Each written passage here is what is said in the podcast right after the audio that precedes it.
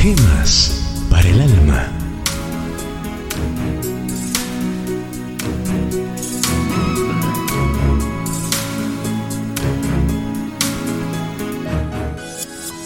Noche de paz en el bosque, segunda parte. Porque un niño nos es nacido, hijo nos es dado, y el principado sobre su hombro, y llamarás a su nombre admirable, consejero, Dios fuerte, Padre eterno, príncipe de paz. Cuando nos disponíamos a cenar, el soldado malherido empezó a quejarse. Entonces uno de los alemanes, estudiante de medicina, se acercó sin que nadie se lo pidiera y lo auscultó. Lo tranquilizó diciendo que felizmente el frío había impedido la infección de la herida, pero tenía que comer mucho y bien, pues había perdido demasiada sangre. Así empezó a reinar una confiada tranquilidad. Uno de los alemanes sacó una botella de vino de su mochila. Otro tenía un pan de centeno mi madre sirvió todo eso en la mesa.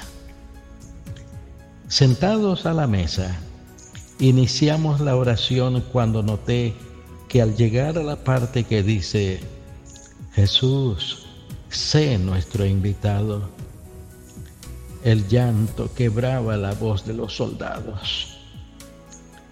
En ese momento los soldados estadounidenses y alemanes eran solo unos muchachos que se sentían muy, muy lejos del hogar. Al filo de la medianoche nos asomamos a la puerta de la cabaña para ver la estrella de Belén.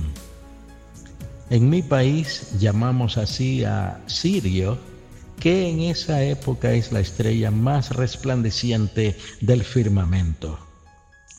Recuerdo que al verla, la guerra se volvió un acontecimiento tan lejano, casi inalcanzable.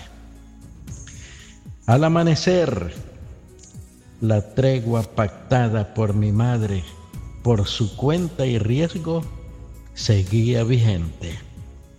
El norteamericano herido despertó mejor y sus amigos pudieron llevarlo consigo. Gracias a las indicaciones que los alemanes les dieron, pudieron hallar el camino hacia su ejército.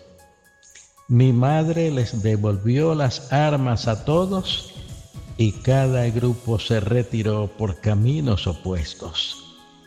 Los seguimos con la mirada hasta que desaparecieron entre los árboles. Luego mi madre entró en la cabaña y se puso a leer la Biblia en la parte que se habla del nacimiento de Jesús y de cómo los reyes magos llegaron hasta Belén para adorarle. Mi madre me señaló lo que leía deslizando el índice a lo largo de las líneas que dicen, regresaron a su país por otro camino. Oremos. Dios Todopoderoso, en este suceso histórico vemos cumplido una vez más la maravilla de tu Hijo Jesús como príncipe de paz. Son incontables los testimonios de su benéfica influencia. En el glorioso nombre de tu Hijo Jesús, te damos gracias. Amén.